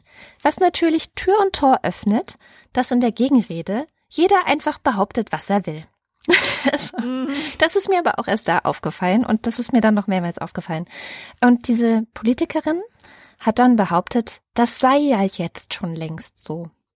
Ja, sie hat sich dahingestellt und gesagt, wir brauchen das gar nicht, dass Frauen auf dem Standesamt informiert werden, dass das mit dem Unterhaltsrecht alles anders ist. Das ist schon jetzt so. Was glatt gelogen war, also es war nicht so. Ich glaube, es ist bis mhm. heute nicht so. Aber mit dieser Begründung, und keiner konnte das nachprüfen, weil es wurde ja sofort auch darüber abgestimmt, wurde unser Antrag abgelehnt. Ich, wie gesagt, ich weiß bis heute nicht warum, aber das war für mich so ein Moment, wo ich gedacht habe, krass, also war auch nicht der einzige. Also ich habe ein paar solcher Momente gesehen, wo auf solchen Parteitagen, wenn es dann um Abstimmungen geht und so, jemand behauptet einfach mal schnell irgendwas und weil es nicht nochmal die Gelegenheit gibt, das richtig zu stellen, wird dann halt im Sinne dieser Person, die diese Lüge halt in dem Moment gebraucht hat, um ihr Interesse durchzusetzen, wird dann halt im Sinne dieser Person abgestimmt. Und das fand ich krass, weil es war bei so Kleinigkeiten. Also wie gesagt, ich verstehe es halt bis heute nicht. Also es ist nicht mal so, dass es irgendwas ein große, eine große Machtveränderung gegeben hätte. Es hat keinen Krieg verhindert. Es hat einfach gar nichts gemacht und gar nichts bedeutet finde ich. Und trotzdem wurde hier gelogen. Und da habe ich gedacht, wenn du das jetzt hochskalierst, ja, mhm. zu Fragen, wo es wirklich, wirklich um was geht, wie zum Beispiel Krieg oder Frieden oder wenn jemand in ein Amt gewählt werden soll, auch da habe ich mitbekommen, dass jemand, den man einfach in einem bestimmten Amt, das damals ging es ums Europaparlament, den wollte man da halt nicht haben. Also ist auf dem Parteitag sind die Leute durch die Reihen gegangen und haben eine Lügengeschichte über die Person verbreitet, die diese Person dann gar nicht mehr richtig stellen konnte. Also solche Sachen, und das bei den Grünen, habe ich beobachtet, das hat mich so abgefuckt. Also ich habe das gesehen und gedacht, okay, ich werde niemals in die Politik gehen, weil das ertrage ich nicht. Ich kann, ja. ich kann dieses Spielchen nicht mitspielen. Ich ertrage das nicht. Ich werde daran zerbrechen. Das klingt jetzt ja. ein bisschen dramatisch, aber es ist tatsächlich so dieses ja. Gefühl gewesen. Ich glaube dir. Wir haben jetzt fast nur negative Aspekte der Lüge. hier aufgefaltet. Und Stimmt. ich finde, wir sollten vielleicht mal langsam auch auf die andere Seite der Medaille schauen, weil Lügen ja auch gut sein können. Erstmal Thema Lebenslügen, Selbstverarsche. Also, das, das ist et etwas, was ich ablehne. Ich verarsche mich nicht gerne selbst. Ich weiß aber gleichzeitig, dass ich es natürlich tue. Lebenslügen finde ich auch nicht toll. Ich glaube, man kann viel mehr erreichen und ein glücklicheres Leben führen, wenn man den Mut hat, sich seinen Dämonen zu stellen ja. und sich eben nichts vorzumachen. Gleichzeitig weiß man aber aus der Glücksforschung, dass ein bisschen Selbstmanipulation total gut ist und wesentlich ist für ein zufriedenes Leben. Und ein ganz besonders positives Beispiel finde ich Powerposing. Also wenn man sich schwach fühlt, und das Selbstwertgefühl gering ist, wird einem empfohlen, sich so hinzustellen, wie ein mächtiger Mann zum Beispiel dastehen würde. Mit breiten Beinen, wie, wie sagt man, breitbeinig mit den Händen in den Hüften oder dass man sich einfach wie so ein Chef zurücklehnt und die Beine auf den Tisch legt, weil das beim Gehirn ankommt. Das Gehirn versteht das als Botschaft, dass gerade ein Erfolg erlangt wurde oder dass, dass, dass man jetzt irgendwie mächtiger ist, als man sich fühlt. Und das sind kleine Manipulationen. Es entspricht ja nicht der Wahrheit, wie man sich wirklich fühlt. Wenn man sich wahrhaftig verhalten würde, äh, dann würde man wahrscheinlich zusammengekauert sitzen. Aber es ist wissenschaftlich erwiesen, wenn der Körper diese Position annimmt oder auch wenn man lächelt, obwohl die gar nicht nach Lächeln ist, dann verändert sich etwas im Gehirn und du bist dann tatsächlich besser drauf. Und das finde ich ist eine total legitime Art der Selbstmanipulation. Mhm. Und warum ich Lügen auch gut finde, habe ich besonders stark gespürt, als ich in Berührung kam mit dem Konzept der Radical Honesty. Hast du das schon mal gehört? Ja, radikal. Das ist oh so ein, ja. Das ist so schlimm. Das ist so ein Trend aus Kalifornien, aus mhm. Los Angeles wahrscheinlich, weil da der meiste Unsinn herkommt. Da gibt's halt so Radical Honesty Workshops und die sind mittlerweile überall auf der Welt, mitunter auch in Deutschland. Und eine Journalistin von der FAZ am Sonntag, die hat sich in so ein Seminar hineinbegeben. Und das ist wirklich, dieser Artikel ist ein totales Highlight für mich. Das ist ein Highlight des Journalismus. Das war einfach nur eine Freude, das zu lesen. Sie hat sich in diesen Workshop hineingesetzt und beschreibt dann so, wie das war, der Führer dieses Workshops hat tatsächlich von den Leuten verlangt, dass sie einander ungeschminkt die Wahrheit sagen. Also der Mann sollte zu der Frau sagen, du, ich finde dich sexuell total anziehend. Ich möchte mit dir schlafen. und das ist alles unvorstellbar. Also wenn man das liest, stellen sich einem die Nackenhaare auf und man denkt sich, oh Gott, oh Gott, oh Gott, man schämt sich in Grund und Boden und ist total froh, oh dass Gott, man ja. gerade nicht dort ist. Ich will echt nicht zu viel verraten, weil das Lesevergnügen, das ist es wirklich wert, dass ich jetzt nicht spoilere. Auf jeden Fall läuft am Ende, wie ich finde, alles so ein bisschen aus dem Ruder und man versteht als nachdenklicher Leser wirklich, wozu Lügen da sind. Absolut. Wozu auch so Höflichkeit, Diplomatie, Schnauze halten, wozu das alles gut ist. Ich finde, Lügen fantastisch, weil sie Freundschaften stabilisieren und Beziehungen stabilisieren, weil man sich nicht ständig sagen muss, boah, jetzt gehst du mir aber auf die Nerven, kannst nicht mal nach Hause gehen, zum Beispiel, ja. Sie vermeiden Konflikte, zum Beispiel das, was Diplomaten tun, das ist ja Konfliktvermeidung und, und Lüge zugleich. Ja die verschaffen dir Vorteile, besonders wie ich auch schon gesagt habe, wenn man halt unterprivilegiert ist, wenn man nicht mit so vielen Vorteilen ausgestattet ist wie die Konkurrenz, kann dich intelligentes Lügen enorm voranbringen. Und daneben verstärken sie auch das Lebensglück. Und ich finde wirklich, dass es auch so etwas wie verantwortungsvolles Lügen gibt. Ja. Stell dir vor, stell dir vor, ein guter Freund ist bei dir zu Besuch und der hat sich total volllaufen lassen. Der ist super betrunken, ist aber überzeugt davon, dass er unbedingt nach Hause fahren muss. Du versteckst seine Autoschlüssel und wenn er fragt, ob du den gesehen hättest, sagst du nein. Ja, das ist für, das ist für mich verantwortungsvolles Lügen. Oder auch bei Dostoevsky gibt es so eine schöne Stelle bei den Brüdern Karamasow, da gehen so zwei junge Burschen an so einem alten, greisen Mann vorbei und der Mann will wissen, ob sie aus der Schule kommen und ob sie da schön Dresche bekommen haben. Und dann sagt der Aljoscha zu ihm, der heißt so, ja, wir haben Dresche bekommen.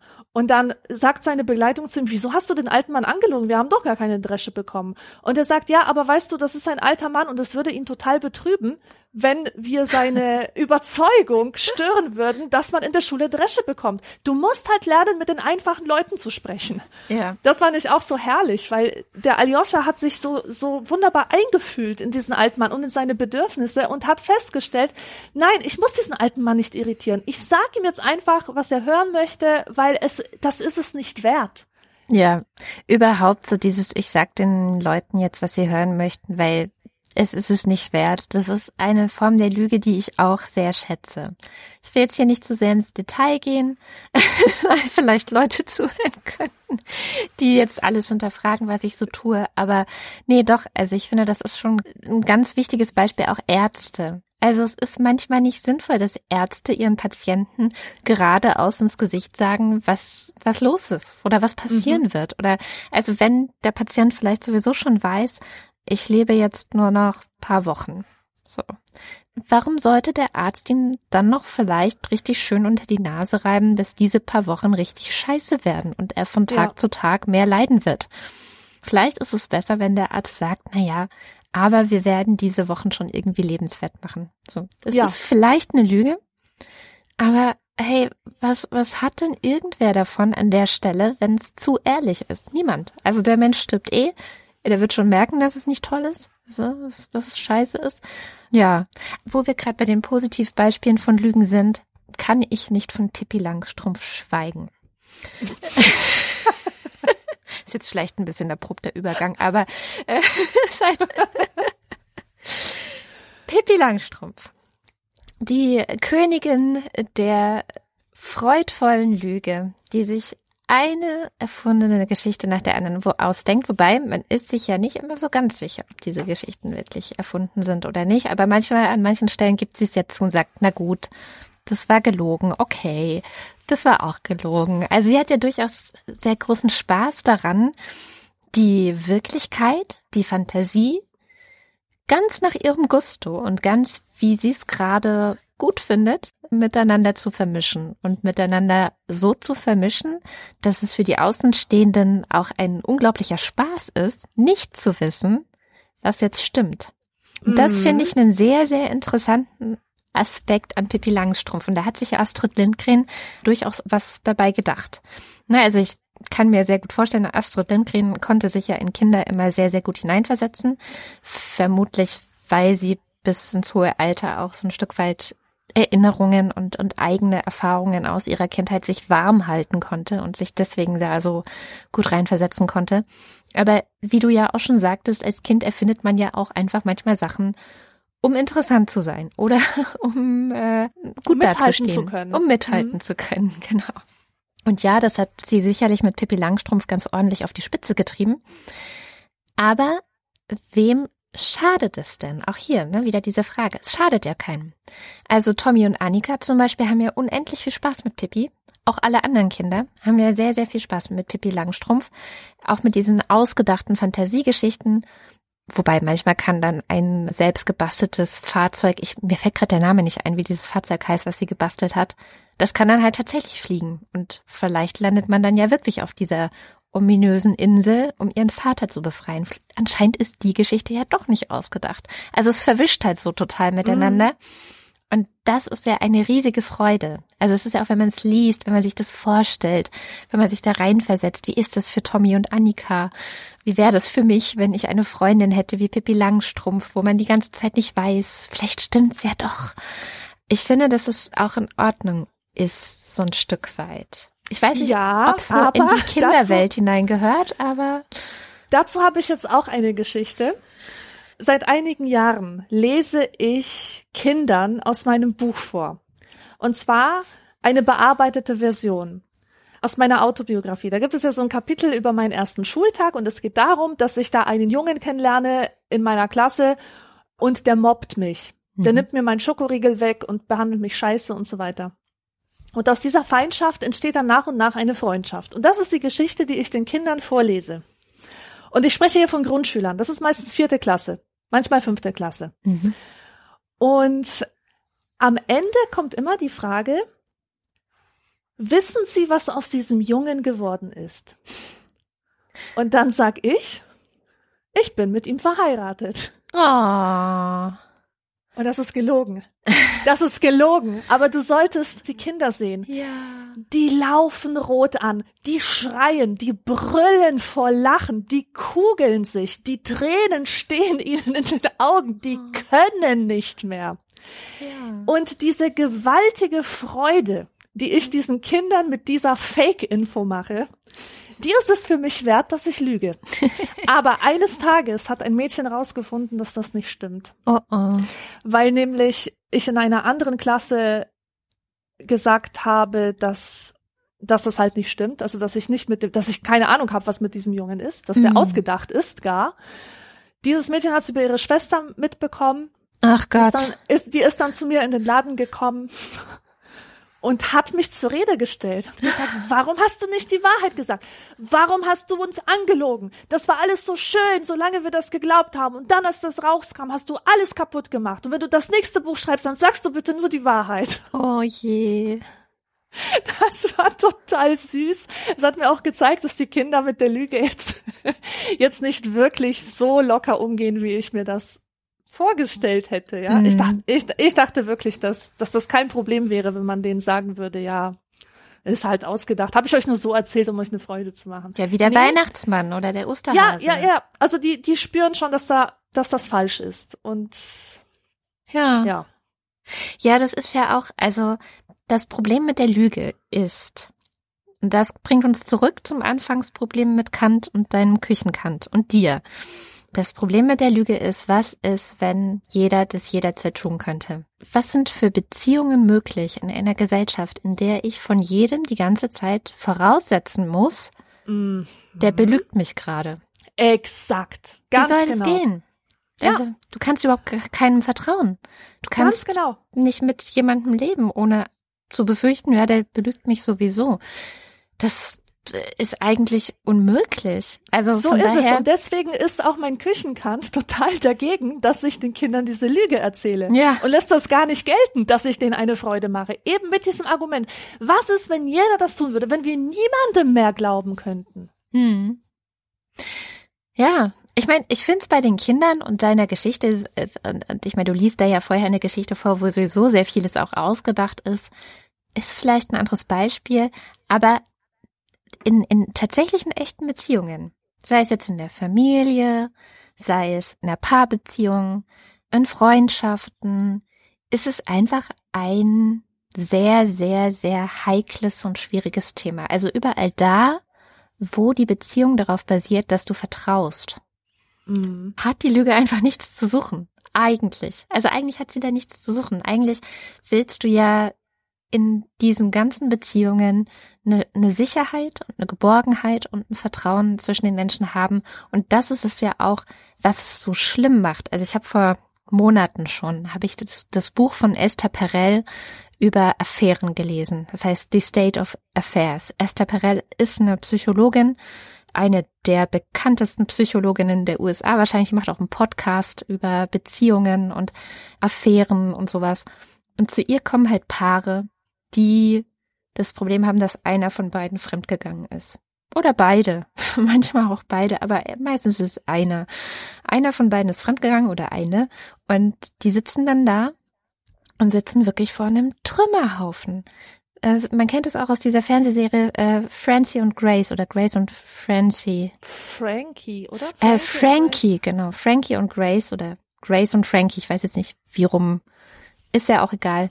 Da bricht ja die gesamte Welt zusammen, als diese beiden Frauen erfahren, dass ihre beiden Männer schon seit 30 Jahren oder so ein Verhältnis miteinander haben. Dass sozusagen die letzten Äh, es- 30 Jahre ihrer Ehe Ja, ja. eine Lüge waren.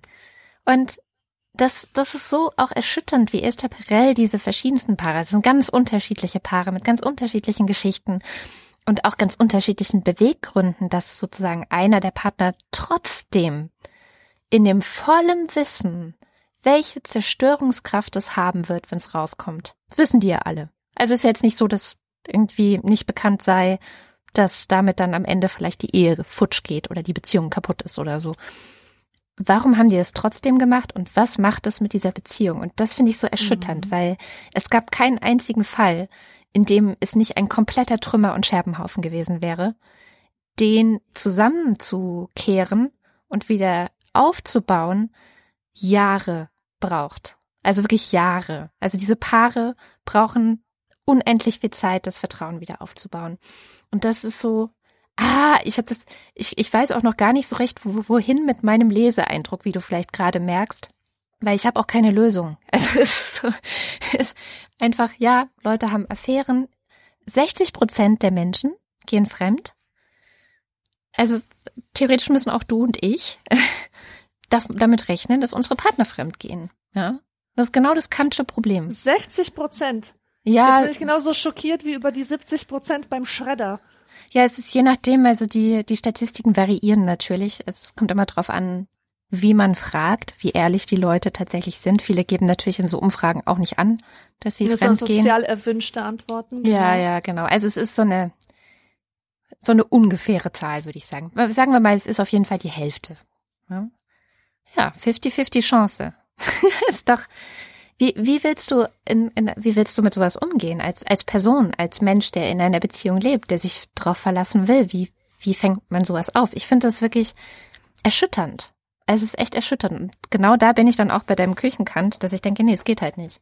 Ist, Mhm. man, man, man kann einfach die Lüge niemals zulassen, gerade in allen Beziehungen, die irgendwie auf Vertrauen basieren. Jetzt sind wir wieder in den Negativbereich der Lüge gegangen. Ja, so ist das. Das ist nun mal ein zweischneidiges Schwert. Vielleicht noch eine positive Variante der Lüge. Also, naja, Variante ist es eigentlich nicht so richtig. Es gibt ja diese Geschichte von Pinocchio, der ja auch lügt. Also es ist eigentlich eine Negativgeschichte. Es soll ja eine abschreckende Geschichte sein. Pinocchio, wenn er lügt, wächst seine Nase und irgendwann wird er in einen Esel verwandelt und so. Und als ich als Kind diese Geschichte vorgelesen bekommen habe, habe ich Angst gehabt. Habe ich wirklich Angst davor bekommen zu lügen. Und ich glaube, dafür ist die Geschichte auch einzig und allein gemacht. Sozusagen Kindern Angst vom Lügen einzureden. Ja. Wenn man sich aber von Pinocchio ein Stück weit emanzipiert, also es kann ja, ich, ich glaube, es kann durchaus auch manchmal gut sein, wenn man lügt, um sich selber eine Freiheit zu verschaffen, die man sonst nicht hätte. Das ist was, was Hannah Arendt auch andeutet, dass Lügen durchaus auch dazu führen kann, dass man Freiheiten hat, die man sonst nicht bekäme. Und in einem ganz konkreten Fall, den vielleicht äh, viele kennen, kann man das plastisch machen. Du und ich, wir arbeiten ja beide nicht wirklich so von neun bis 17 Uhr, sieben Tage die Woche, na sieben sowieso nicht, aber fünf Tage die Woche, neun bis 17 Uhr, also dieser klassische 40-Stunden-Job, auf dem man jeden Tag erscheinen muss, mhm. pünktlich anwesend sein muss. Also das ist ja auch so eine, so eine Anwesenheitsverpflichtung, die man da hat. Sondern, aber viele, viele andere Menschen machen das ja. Und was da oft verloren geht, gerade auch wenn vielleicht noch zu Hause Familie ist und am Wochenende irgendwie drei Kinder um einen herumspringen, ist halt die sogenannte Me-Time. Das geht Vätern so, das geht Müttern so, das geht vielen so. Und insofern ist es für viele oft der einzige Weg, zu so einer Me-Time zu kommen, abgesehen von Urlauben vielleicht, einfach mal krank zu machen. Natürlich.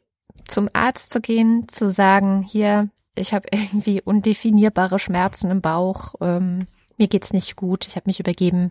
Das sind alles so Dinge, die können Ärzte sowieso schlecht nachprüfen und schreiben einem im Zweifel halt mal eine Woche krank. Und das ist ein Bereich, wo man einfach, oder ein Beispiel, wo man sich einfach eine Freiheit erlügen kann, die man sonst nicht gehabt hätte, aber die man vielleicht braucht und die einfach nicht zur Verfügung steht, aber die notwendig ist in dem Moment. Und ich glaube, das ist ein sehr, das ist ein zweischneidiges Schwert. Also es ist, glaube ich, natürlich auch damit verbunden, wenn das jetzt auffliegen würde oder man übertreibt es und macht es zu oft oder ich weiß nicht was, dann zu Problemen führen kann. Aber ich glaube, dass es wahrscheinlich eine der am häufigsten angewandten Lügen ist, für die wahrscheinlich nicht mal irgendjemand ein schlechtes Gewissen hat, oder? Ja, natürlich. Denn man verschafft sich einen Vorteil und hält auch noch einen Nachteil von sich fern, nämlich den, keine Me-Time zu haben. Und das kann einen ja wirklich fertig machen und zum Burnout ja. führen. Also wendet man wirklich eine Katastrophe ab. Ja, im Grunde schon. Also es ist jetzt nur ein Beispiel gewesen und das gibt es in ganz vielen gesellschaftlichen Bereichen, dass sozusagen die Lüge dazu verhilft, eine Freiheit zu bekommen, die man sonst gar nicht hätte. Aber ähm, das macht diese Lüge noch lange nicht gut, denn auch der betrügende Ehemann oder die betrügende Ehefrau verschafft sich damit eine Freiheit, indem ja. sie lügt, ja. Und das ist und, und da blicken wir halt nicht so milde lächelnd drauf, wie auf den Vater, der zum Arzt geht und, und Bauchschmerzen vortäuscht. Genau, also es ist immer eine Frage des Schadens. Also letztendlich muss man die Lüge vom Schaden her betrachten oder auch beurteilen. Ja den sie anrichten kann, oder? Absolut, ganz genau. Den abzuschätzen kann natürlich schwierig sein. Man kann sich auch mal total verschätzen, unterschätzen vielleicht auch, was es bedeuten könnte. Aber ja, das wäre so meine Konklusion zum Thema Lüge. Ich kann mir auch vorstellen, wenn ich jetzt Angela Merkel wäre, dass ich wahrscheinlich, ich meine, ich stelle mir, ich stelle mir manchmal vor, dass ich in der CDU wäre und ich sei, sei so eine mächtige Frau wie Angela Merkel und da sind diese ganzen komischen Männer, also diese, diese anpackt Jungs, die mir die ganze Zeit den Posten wegnehmen wollen und alles tun. Ich glaube, ich würde da auch wahrscheinlich nicht sonderlich viele Skrupel haben, hier und da zu lügen und mhm. ähm, mir auch dadurch dann Freiheiten zu verschaffen und mir auch dadurch ein paar Sachen vom Hals zu halten wahrscheinlich als allererstes. Ja, ja, ja, ja, natürlich. Und du sagtest ja, hast nur kurz erwähnt, Pinocchio. Ja. Das Erschreckende an Pinocchio ist ja, dass man ihm ansieht, wenn er lügt, weil die Nase wächst und das kann ja. er nicht verbergen, ja. Und wie ist das denn im echten Leben? Im echten Leben ist es so, dass wir sehr schlecht darin sind, zu erkennen, wann andere lügen. Ich habe da ein paar Bücher drüber gelesen. Also wie können wir die Lügen von anderen erkennen? Und ich hatte beim Lesen dieser Bücher immer ein schlechtes Gefühl, weil ich dachte, boah, lass den Leuten doch ihre Lügen. Die brauchen yeah. das doch. Das ist doch, das brauchen wir doch, um, um unsere Würde aufrechtzuerhalten, ja. Und die Tipps, die da gegeben wurden, wie man einen Lügner entlarven kann, an, ja. an welchen Zeichen, die waren alle so äh, Larifari. Also es, es lief immer wieder auf dasselbe hinaus. Verhalten X kann auf eine Lüge hindeuten, muss aber nicht. Das, ja. das war alles so wie diese Bauernregel, kräht der Hahn auf dem Mist, ändert sich das Wetter oder bleibt wie es ist. Also ja. total, total nutzlos eigentlich. Wir können uns nur auf unser Bauchgefühl verlassen. Ja. Das, das ist halt die Quintessenz. Ja, und das, wir müssen es auch schaffen, uns Räume zu erhalten und zu ermöglichen, in denen wir vertrauen können. Und diese Räume müssen möglichst frei von Lügen sein. Jetzt mal ja. abgesehen von kleinen, wirklich kleinen Notlügen, die würde ich jetzt da gar nicht mit reinnehmen, die tatsächlich einfach ganz objektiv keinen Schaden anrichten, weil es egal ist. Mhm. ist manchmal ist es ja auch egal, wie es jetzt wirklich war. Ob die Geschichte stimmt oder die Geschichte ist ja Schnurz, interessiert ja am Ende keinen.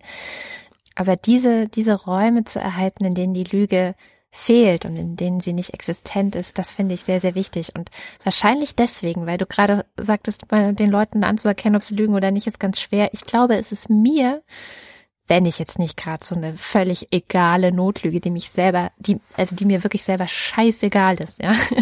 wenn ich keine Beziehung und keine Emotionen in eine Lüge lege, sondern sie einfach so eine kleine Brücke ist äh, in die nächste Situation, ja. Mhm von solchen kleinen Lügen, die wahrscheinlich das ausmachen, was gemeint ist, wenn es heißt, wir lügen 200 Mal am Tag. Die weggelassen. Aber wenn ich es wirklich versuche zu lügen, also keine Ahnung, ich versuche über ein Weihnachtsgeschenk nicht auszuplaudern, was es ist. Ja? Natürlich, ja. Der Klassiker, der jetzt vor der Tür steht. Ich kann es nicht. es ist, man sieht es mir an, wenn ich lüge. Also wenn zum Beispiel mein Freund erraten hat, was er zu Weihnachten kriegt und ich dann sowas sage wie, nein, nein, nein, das ist es gar nicht, dann weiß er, dass es das doch ist. Ja. So. Das sieht er mir einfach an, weil ich kann nicht sonderlich gut lügen. Ich bin ja. eine echt miese Lügnerin und ich bin froh darüber, weil ich glaube, dass es mir sehr viele Scherereien erspart. Ja, ja, also können wir festhalten, die Beziehung und Freundschaften sollten Zonen sein, in denen möglichst wenig gelogen Absolut. wird. Und was mich angeht, ich bin sehr, sehr froh, dass unser Podcast eine bullshitfreie Zone ist. Ja, oh. soweit es geht, soweit es geht. Ich meine, das heißt nicht, dass wir nicht auch manchmal Quatsch erzählen, Na, natürlich. aber das tun wir dann nicht, weil äh, aber wir, wir sind an der Wahrheit interessiert und immer ja. dran und versuchen uns der Wahrheit anzunähern, so gut wir es können. Und ja. das, und das unterscheidet uns von den Bullshittern, die einfach nur labern. Also, und, und von solchen Podcasts gibt's ja wirklich, also die, die gibt's ja wirklich wie Sand am Meer. Amen. ja, ich würde sagen, das war eine runde Sache zum Thema Lüge. So, dann euch allen vielen Dank fürs Zuhören und bis zum nächsten Mal. Und wenn euch das gefällt, wie wir hier so völlig ehrlich und frank und frei, ohne jegliche Lügen euch Geschichten erzählen, dann guckt doch mal bei uns auf der Webseite vorbei, anekdotisch-evident.de. Da findet ihr ein paar Hinweise, wie ihr uns unterstützen könnt, so dass es auch eine nächste Folge und übernächste Folge und vor allem für euch als Dankeschön auch einen Nachschlag gibt. Ja, und damit auch vielen Dank von mir und bis zum nächsten Mal. Tschüss.